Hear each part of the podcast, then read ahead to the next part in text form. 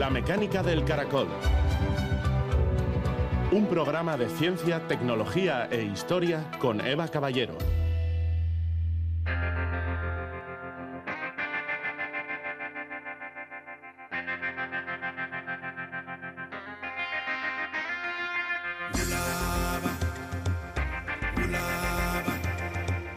Los que pueden imaginar cualquier cosa pueden creer lo imposible.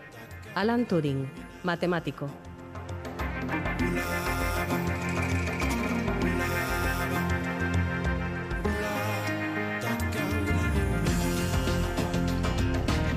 Gabón, a finales de octubre la Universidad de las Naciones Unidas publicó el Informe de Riesgos de Desastres Interconectados 2023, que recoge información sobre los puntos de inflexión del planeta que estamos a punto de sobrepasar, si no han sido ya sobrepasados, y que auguran cambios drásticos para la humanidad. Estos seis puntos analizados son las extinciones aceleradas, el agotamiento del agua subterránea, el derretimiento de los glaciares de montaña, las olas de calor, la desaparición de la cobertura de los seguros y la contaminación del espacio. Por primera vez, en un análisis detallado de los impactos que causa la actividad humana en la Tierra, aparece la mención a lo que está ocurriendo en la denominada última frontera. Hoy hablaremos sobre el reto que suponen los desechos espaciales con el astrónomo de la Sociedad de Ciencias Aranzadi, Eduardo Zubia. Hoy, por cierto, tenemos versión reducida del programa debido a la anterior retransmisión deportiva, pero tendremos tiempo de contar interesantes citas con la ciencia, astronomía en el Museo Eureka de la Ciencia, astrobiología con Saraucho en el Cartea e impresión 3D en el ICA Ateneo de Bilbao. Comenzamos.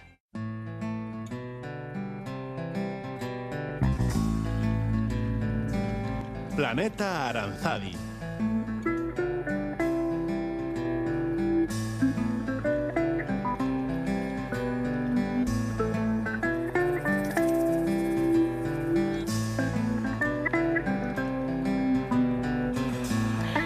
duda, los satélites hacen que nuestras vidas sean más cómodas al hacer posible un sistema de comunicaciones que hoy por hoy es ya esencial para el tipo de sociedad en la que vivimos. Esto sin contar otra variedad de usos que enseguida vamos a repasar también. Pero los desechos que provoca esta actividad son una amenaza tanto para los satélites en funcionamiento como para el futuro de esta última frontera que estamos ya llenando literalmente de basura.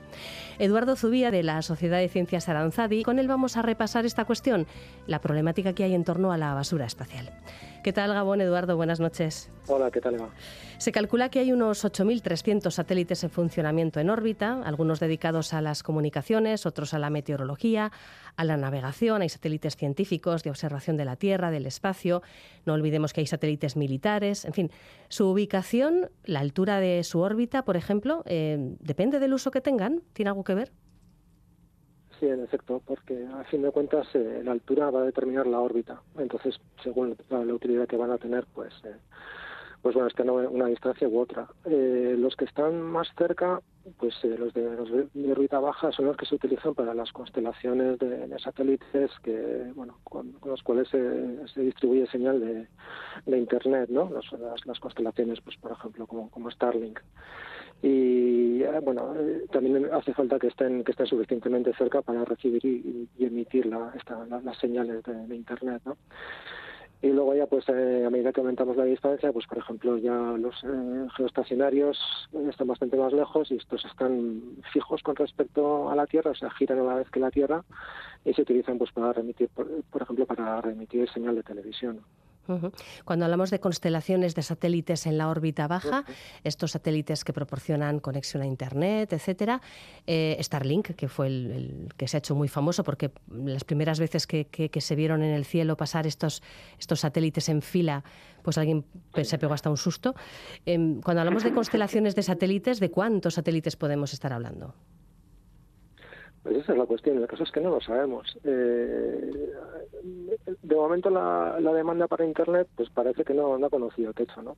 Y al final si quieres tener cobertura de tipo 5G en todas las partes del mundo, ¿no? Desde la Antártida hasta el desierto del Sahara, pues necesitas tener el cielo cuajo de satélites. Y además, pues si quieres tener competencia entre varias empresas para, para optar a un plan u otro, pues eh, multiplica por dos, por tres o por cuatro el número de satélites. Realmente no lo sabemos.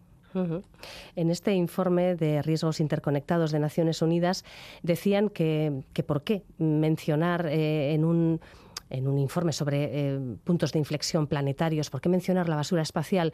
Pues porque calculan que para 2030, que también es, eh, bueno, está bastante cerca en el tiempo, vamos, es pasado mañana, puede haber más de 100.000 eh, nuevos satélites en órbita. Y esto es un crecimiento tan, tan, tan exponencial y, y tan enorme en, en tan pocos años que, piensan que es importante hacer una llamada de atención ¿no? en, en comparación con los aproximadamente 8.000 que tenemos ahora, es que es, que es una locura de crecimiento. Em, el problema de la basura espacial, en realidad, eh, ¿en qué consiste? O sea, mm, porque alguien puede pensar, bueno, ¿qué más nos da que allá arriba haya desechos, ¿no? De, luego enseguida hablamos, por ejemplo, de dónde salen estos restos espaciales, pero em, alguien puede pensar, ¿qué más da? Si, si allí no, no pasa nadie. ¿Por qué la basura espacial es un problema? Claro, eh, el problema es que la basura espacial, como se lanza con, con, los cohetes y con los satélites, está en órbita también y por lo tanto da velocidades pues de cientos de kilómetros por segundo. Entonces a estas velocidades incluso pues un fragmento de pintura desprendido de un satélite pues se comporta como una bala y, y, puede ser puede ser peligroso pues para los satélites y para los astronautas que estén en la estación espacial internacional, por ejemplo.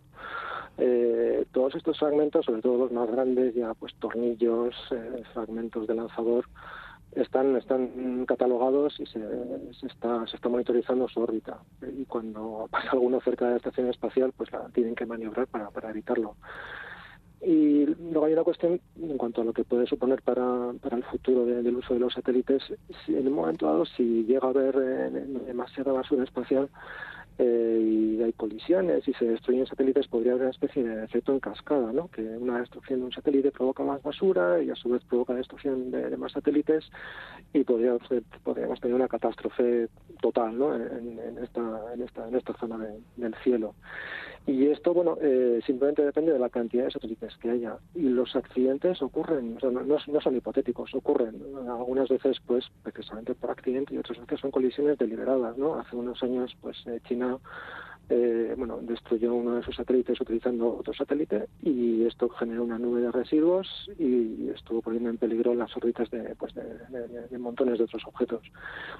Como están precisamente todos estos pues, relativamente en baja órbita, pues todavía queda un poquito de atmósfera a esas alturas, ¿no? en torno a 400, eh, 500 kilómetros queda un poquito de atmósfera y poco a poco se van frenando, caen y se desintegran. Pero el problema es que si la densidad de, basura sigue aumentando, a medida que se lanzan cada vez más satélites, pues podríamos llegar a un momento de, saturación.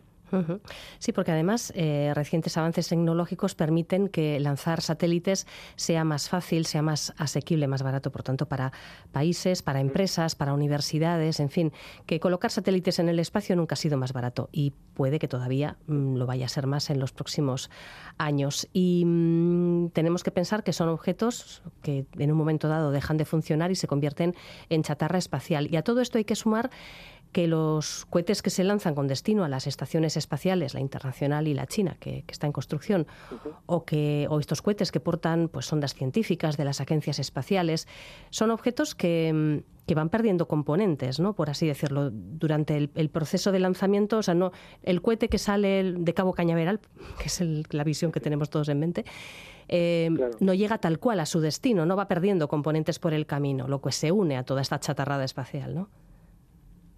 Sí, eso es. O sea, el, la forma de lanzar cohetes es por fases, ¿no? Porque, bueno, eh, necesitas mucho combustible para, para escapar de, la órbita de la Tierra, de, la atracción de la Tierra. Entonces, pues eh, una vez has, has quemado toda una fase de, combustible, el peso muerto de, la parte esa de cohete que, que, tenía, que contenía el combustible, pues eh, no merece la pena llevarlo más adelante, lo, lo dejas por el camino, ¿no? La primera fase suele caer a la Tierra eh, y bueno, incluso SpaceX eh, re recupera esa fase, ¿no? Consigue que aterrice con, mediante cohetes pues sobre, sobre el mar o sobre tierra. Y bueno, pero eh, lo típico es que se pierdan y sobre todo las fases últimas eh, quedan en órbita y per, bueno, sí, siguen formando parte de la, de la chatarra espacial hasta, hasta que caen. O sea, por su propio diseño, no solo por accidentes se, se, se crea basura espacial o por, o por obsolescencia de los propios satélites, sino también por la, los mecanismos de lanzamiento, como tú decías. Sí. Eh, recordamos que en noviembre de 2022 cayeron en el Pacífico dos fragmentos de un cohete chino que tenía como destino la estación espacial que este país ha estado construyendo estos dos últimos años. Cuando un cohete despega se va deshaciendo de componentes, aquí tuvimos eh, un pequeño susto y, de hecho afectó hasta tal punto la situación que se cancelaron eh, vuelos, ¿no? varios cientos de vuelos en, en, aeropuertos de Cataluña, Baleares y Madrid cuando se planteó por dónde podía reingresar en la atmósfera este, esta fase del cohete chino. Recuerdo, es que recuerdo bastante bien ese día. Hubo bastante ajetreo, ¿verdad? Por parte de, de, los organismos que vigilan el reingreso, el posible reingreso de, de esta chatarra espacial. Y, luego, pues me imagino que la organización del tráfico aéreo ese día fue, vamos, de, colapso. Sí, por supuesto. Es que una vez están en órbita, o mientras están en órbita, tanto los satélites como los fragmentos, pues es fácil seguirlos, porque una órbita depende solo de seis parámetros. Mientras sigan en, el espacio, pues bueno, es, fácil determinar dónde están. El problema es que cuando empiecen a caer, eh, el rozamiento actúa de forma bastante imprevisible, ¿no? Porque la, la atmósfera produce turbulencias. Y entonces es muy, muy, muy difícil saber exactamente dónde puede caer un trozo que, que, empieza a perder, a perder la órbita, que empieza a desorbitar. Entonces mm, puedes hacer cálculos estadísticos y determinar una zona donde es posible que caiga. Y por eso las zonas que, que afectan, los fragmentos grandes que cuando, cuando pierden altura, afectan a zonas muy, muy amplias de, del planeta. Y claro, para, para, para pesarle los controladores aéreos, como decías. Sí, para eso tenemos estos centros de operaciones de vigilancia y seguimiento espacial de la Unión Europea, que ese día se hicieron famosos, controlando la caída de, este, de este cohete chino. Bueno, eh, claro, y aquí entramos en esta cuestión, ¿no? Eh, ¿Hasta qué punto, ya sabemos que la Tierra tiene afortunadamente mucho océano para cuando caen estas cosas, pero hasta qué punto puede ser esto también un riesgo, ¿no? Porque un fragmento incluso no demasiado grande que consiga salvar la incineración al entrar en la atmósfera y caiga a la Tierra, pues puede provocar una avería si, si cae en una zona habitada. es, bastante improbable de todas formas, ¿no, Eduardo? Tampoco quiero ponerme yo aquí en plan alarmista. Esto muy probable no es. No, desde luego, la, superficie del planeta al final es, muy grande y en buena parte es agua, ¿no? Así que es, difícil que, te toque esta, esta lotería siniestra. Pero, y bueno, y por otra parte también es muy difícil que caiga un fragmento tan grande, ¿no? Como para que llegue, bueno, como para que llegue relativamente íntegro hasta la superficie del planeta. Es, lo más fácil es que se desintegre y no caiga pues más que, cenizas, vamos a decir, ¿no? Pero bueno, eh, esto es esto ocurre cuando las cosas están más o menos controladas. Si llega a haber, pues, por ejemplo, una colisión entre, entre satélites y, por lo que sea uno se dirige o alguno de los fragmentos grandes se dirige hacia la Tierra, pues caería muy rápidamente, no le daría tiempo a desintegrarse y bueno, el, problema podría ser mayúsculo. ¿no? Sí, sí. Em, comenta el informe de Naciones Unidas que habría que regular los lanzamientos espaciales de forma más estricta y garantizar que los desechos espaciales se eliminen de forma responsable. De hecho, ya las agencias como la Agencia Espacial Europea pues tienen planes de investigación para ver cuál es la forma más eficiente de retirar estos desechos. En todo caso, también desde la comunidad científica, la comunidad de la astronomía sobre todo, Eduardo, eh, habéis planteado numerosas observaciones ¿no? sobre este tema, porque para eh, para la observación astronómica, eh, la existencia de constelaciones de satélites también dificulta vuestro trabajo. ¿En qué sentido? ¿Lo, hace más complicado?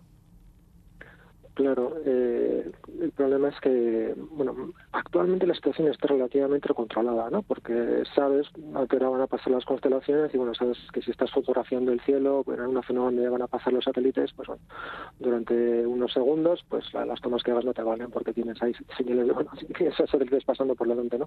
Fotobombing tu, tu trabajo. Eh, el problema es si la cosa se descontrola, ¿no? Si empezamos a tener satélites por todas partes, llega un momento que no vas a poder, no vas a poder trabajar.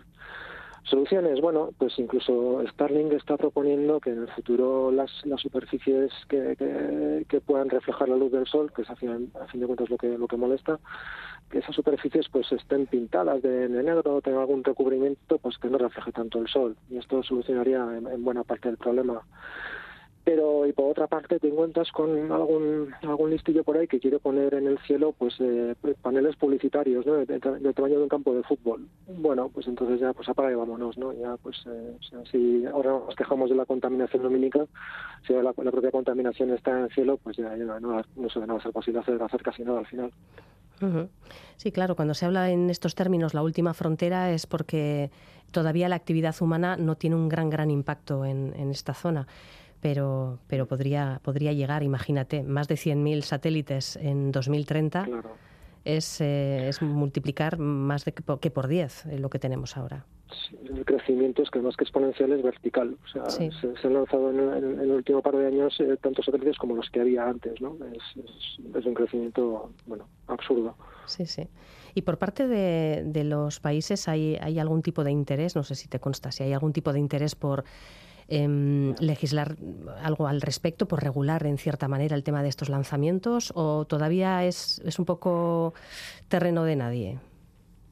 Es un poco el salvaje este. Eh, el caso es que tendría que haber un organismo que regulara estas cosas, ¿no? Como, explicabas tú, pues precisamente desde las Naciones Unidas, pues sería lógico que fueran ellos los que lo regularan. los problemas a partir de aquí son políticos, ¿no? A las Naciones Unidas, pues no hace caso prácticamente nadie últimamente. La Unión Europea podría regular, sí, pero tampoco tiene mucha autoridad en el mundo. A fin de cuentas, pues, eh, ¿qué países tienes? Por ejemplo, ¿qué países han, han llegado hasta la Luna, ¿no? históricamente, pues bueno, primero eh, la ex Unión Soviética, eh, Estados Unidos y últimamente China y, la India. O sea, países relativamente imperialistas y autoritarios, ¿no? Unos más que otros y depende de los presidentes y ahora a la vez tienes sumándote eh, a esta cuestión pues eh, todos estos mil millonarios de, Silicon Valley que tienen sus programas espaciales privados. Eh, ninguno de estos actores son particularmente dados a ponerse de acuerdo con otros y a llegar a consensos por eso lo que te decía antes, ¿no? Esto actualmente tenemos una situación que casi más parece el salvaje oeste que, algo que esté regulado por, agencias internacionales. Sí, y de hecho hay una obligación de declarar cuando se lanzan satélites. Imagino que, que ahí sí que habrá una cierta transparencia, ¿no? O tampoco, alguien puede lanzar, si tiene los medios para ello, lo que le dé la gana. No, bueno, eh, estas cosas todavía se respetan, ¿no? Sobre todo pues porque tiene que haber una reciprocidad. O sea, si tú estás lanzando objetos al cielo, pues quieres saber qué es lo que están haciendo los demás también, ¿no? Para evitar colisiones. Entonces sí que hay un mínimo de, comunicación, pero ir más allá, por ejemplo, en llegar a un compromiso para eliminar la basura espacial o, o, limitar el, los futuros lanzamientos, esto todavía, todavía no existe pues eh, un tema realmente complejo que de año en año vemos que va cobrando más importancia por la cantidad de, fragmentos que hay ahora mismo en, torno a la Tierra. Y, que ya ha llamado, bueno, hace tiempo que llamó la atención de, organismos eh, internacionales como Naciones Unidas, que ya incluso lo incluye en sus informes de riesgos interconectados. Bueno. Pues eh, Eduardo, antes de despedirnos, sí queríamos aprovechar la, ocasión para hablar del ciclo de conferencias El Palo de Eratóstenes, Ciencia al Carrisketak, una iniciativa de Aranzadi que tiene como colaboradores a Eureka Ciencia Museoa y al Donostia International Physics Center. Los segundos martes, ¿verdad? Los segundos martes de cada mes tenéis en, en, Eureka Museo de la Ciencia pues una, un evento relacionado con, temas variados. Eh, ¿Soléis tener alguien invitado? ¿Tenéis también la noticia del, del mes? Bueno, cuéntanos, ¿qué habéis preparado? Porque mañana es segundo martes de mes, mañana 12. Así es, mañana a las seis y media. Pues bueno, eh, solemos invitar a un investigador normalmente, y normalmente eso es el del DIPC, porque colaboramos con ellos. Mañana tendremos en particular a Yeti Rosas, que es una investigadora postdoctoral que trabaja en, bueno, investigando galaxias, la evolución de las galaxias. Eh, también nos gusta presentar noticias de astrofísica, pues porque no sé, pensamos que es interesante y pensamos que hay una, una, demanda por conocer este tipo de temas, sobre todo con un poquito de rigor, ¿no? Y yendo más allá, más allá de los de los titulares. Y entonces, pues mañana vamos a hablar pues de, los objetos Herbig-Haro, o sea, de unos objetos que se forman en, eh, los sistemas de, en los que se están, en los, que están naciendo estrellas en particular. Y bueno, hablaremos de, todas estas cuestiones. Y también nos gusta presentar pues eh, una foto realizada por alguna, algún astrónomo aficionado. colaboramos con un equipo, eh, el Farlight Team, eh, bueno, son unos amigos que tienen un observatorio remoto en, Extremadura y bueno, mañana presentaremos una imagen con, nebulosas oscuras, nada menos, de la constelación de Cerreo. Ajá. Bueno, pues el palo de Eratóstenes, que es una cita mensual que termina cuándo, eh, Eduardo, ¿hasta cuándo se van a celebrar los segundos martes de mes estas charlas? Pues por este año acabamos en este este mes, en diciembre. Bueno, tampoco quedan más meses, así que bueno, esto, era bastante obvio. este año hemos hecho seis sesiones y el año que viene pues eh, haremos ocho. Empezaremos en, en, marzo, estaremos toda la primavera. Ah, vale. O sea, estamos de, de, marzo, de marzo hasta junio, los segundos martes de cada mes. Paramos durante el verano también y reanudaremos de septiembre a diciembre. O sea, cuatro meses y cuatro meses. Más información en la página web de la Sociedad de Ciencias Aranzadi y en la de Eureka Ciencia Museoa, donde la entrada, por cierto, no lo hemos dicho, pero es evidente que es libre y abierta hasta completar aforo. La cita a las seis y media de la tarde. Pues nada, Eduardo, que lo, que lo disfrutéis. Es que ricasco, gracias. Muchas gracias. Agur.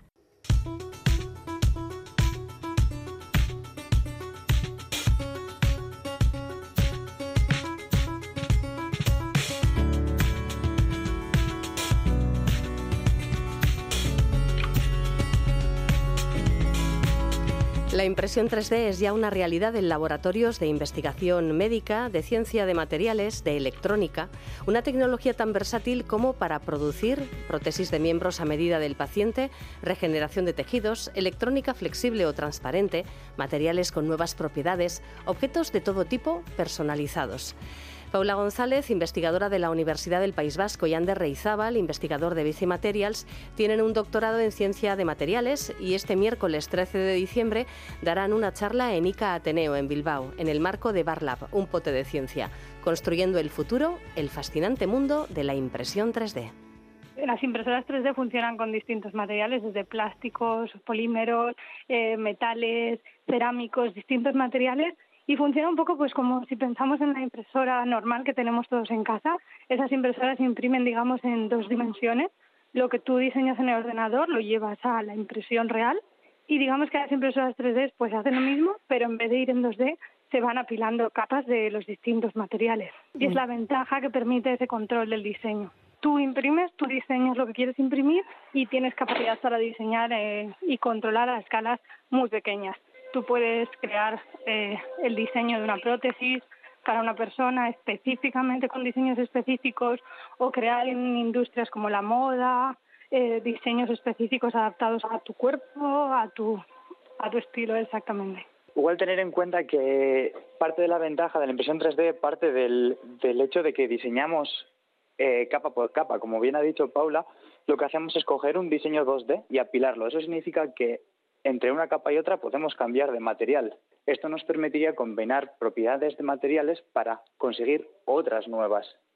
Y eso es básicamente lo que nosotros aprovechamos a hacer aquí en el, en el centro de investigación, donde combinamos unas propiedades que, de un material como, por, como por ejemplo el hecho de que se caliente cuando le llega electricidad con un material que simplemente genera electricidad.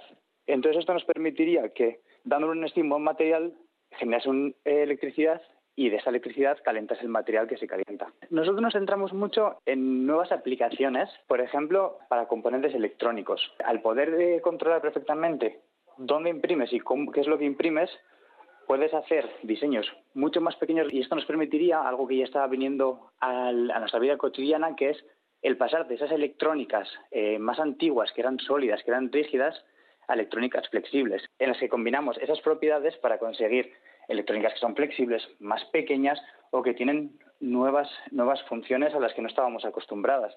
Pues ya sea desde ser transparentes para poder ponerlas en, la ventana y hacer una ventana que funcione como si fuera una pantalla de ordenador, a pantallas que se pueden cambiar en función de la luz eh, ambiental o simplemente pantallas que funcionan mediante la energía que nosotros podríamos generar con el movimiento de nuestro cuerpo. Estamos hablando un poquito a futuro, pero esa es la idea, poder combinar todas esas distintas propiedades eh, de los materiales para conseguir nuevas propiedades que nos, que nos sean de ventaja a nosotros en el día a día. Acabamos de llegar justo de Estados Unidos de realizar una investigación y ahí trabajábamos en imprimir, pero a escala mucho más pequeña, fibras mucho más pequeñas y usábamos un poco ese tema en regeneración de tejidos en biomedicina y ese tema, aunque no era nuestro área principal, sí que es un tema que es súper importante de cara a cómo se puede utilizar la impresión en biomedicina y, por supuesto, las aplicaciones son súper importantes para, para la población. Entonces, aunque hemos aprendido esa técnica, digamos, en Estados Unidos para biomedicina, nuestro objetivo ahora es aplicar esa nueva técnica de impresión en nuevas áreas, en particular la electrónica flexible, entre otras. Ahora mismo, si vemos, por ejemplo, estos móviles que las pantallas se doblan o ya hay otros tipos de teléfonos que, por ejemplo, o las pulseras flexibles, todo eso al final se está haciendo electrónica que se adapta un poco eso a la curvatura del cuerpo, que puedes doblar, puedes guardar, enrollar un móvil en tu bolsillo. Por ejemplo, ya se está trabajando en esas áreas, sí. Básicamente decir que la impresión 3D es algo que ya es una realidad y que aunque no todavía no se haya trasladado a todas las casas o al día a día cotidiano, tiene muchísimo potencial. Creo que sin duda alguna en unos pocos años empezaremos a estar mucho más habituados a interaccionar con las impresoras porque no solo para la investigación, sino tienen muchísimas aplicaciones en el día a día, desde solucionar pequeños problemas de diarios como que se derrumpa cualquier componente hasta las aplicaciones mucho más novedosas y como la que estamos trabajando nosotros, ya sea para biomedicina, para regenerar tejidos o electrónica o varias áreas más de, en las que estamos trabajando ahora mismo. La cita es este miércoles 13 de diciembre a las 7 y media de la tarde en ICA Ateneo, en Bilbao. Y a la misma hora, pero mañana martes, día 12, uno de los grandes de la divulgación científica del Estado visitará Zarauz. Carlos Briones, investigador del Centro de Astrobiología, hablará del origen de la vida dentro del programa de actividades de Zarauz en el Cartea. La astrobiología es una ciencia que combina los avances de distintos campos de la física, la química, la geología, la biología y la ingeniería.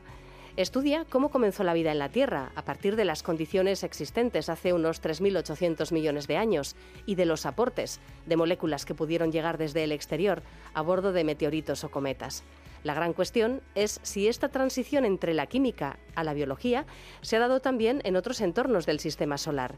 En Marte, en Venus, en los satélites de Júpiter y Saturno que poseen océanos de agua líquida bajo su superficie como Europa, Encélado o Titán, por cierto, la misión JUICE visitará Europa en los primeros años de la década de 2030.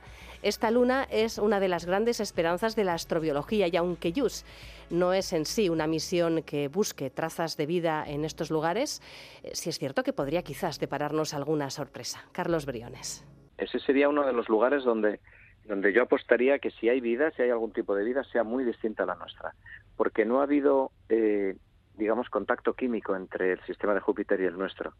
Entre Marte y la Tierra, por ejemplo, pueden haberse movido meteoritos, y ya sabemos que han llegado aquí meteoritos de, origen marciano, y pueden haber traído moléculas de Marte a la Tierra. Pero entre el sistema de Júpiter y la Tierra es prácticamente imposible que haya habido meteoritos, porque cualquier roca pequeñita en el entorno de Júpiter, digamos, cae hacia Júpiter, que es un gigante gravitacional, ¿no? Entonces, eh, si hubiera algún tipo de vida en sistema Europa, en las lunas donde va a empezar a investigar ahora la sonda europea JUICE, esta es que sería muy distinta de la vida de la Tierra. JUICE de momento no va a buscar señales de vida, es una visión más geológica que biológica, pero bueno, hay que estar preparados para que en las próximas décadas pues se pueda llegar a esas zonas y a lo mejor llevarnos la sorpresa de que hay eh, químicas que han originado biologías muy distintas de la nuestra. Mañana martes 12 de diciembre a las 7 y media de la tarde en la sala modelo de Zarauz Carlos Briones, investigador del Centro de Astrobiología.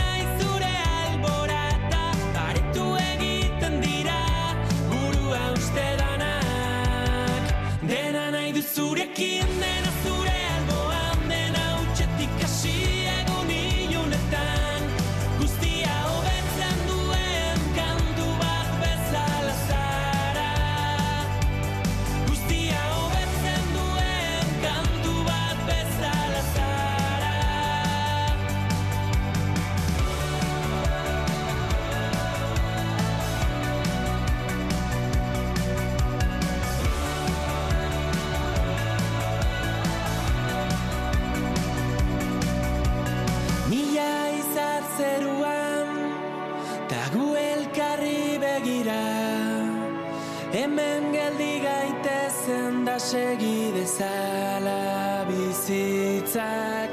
Mila izar zerua eta gu elkarri begira. Hemen geldi gaitezen da segi dezala dena nahi duzurekin dena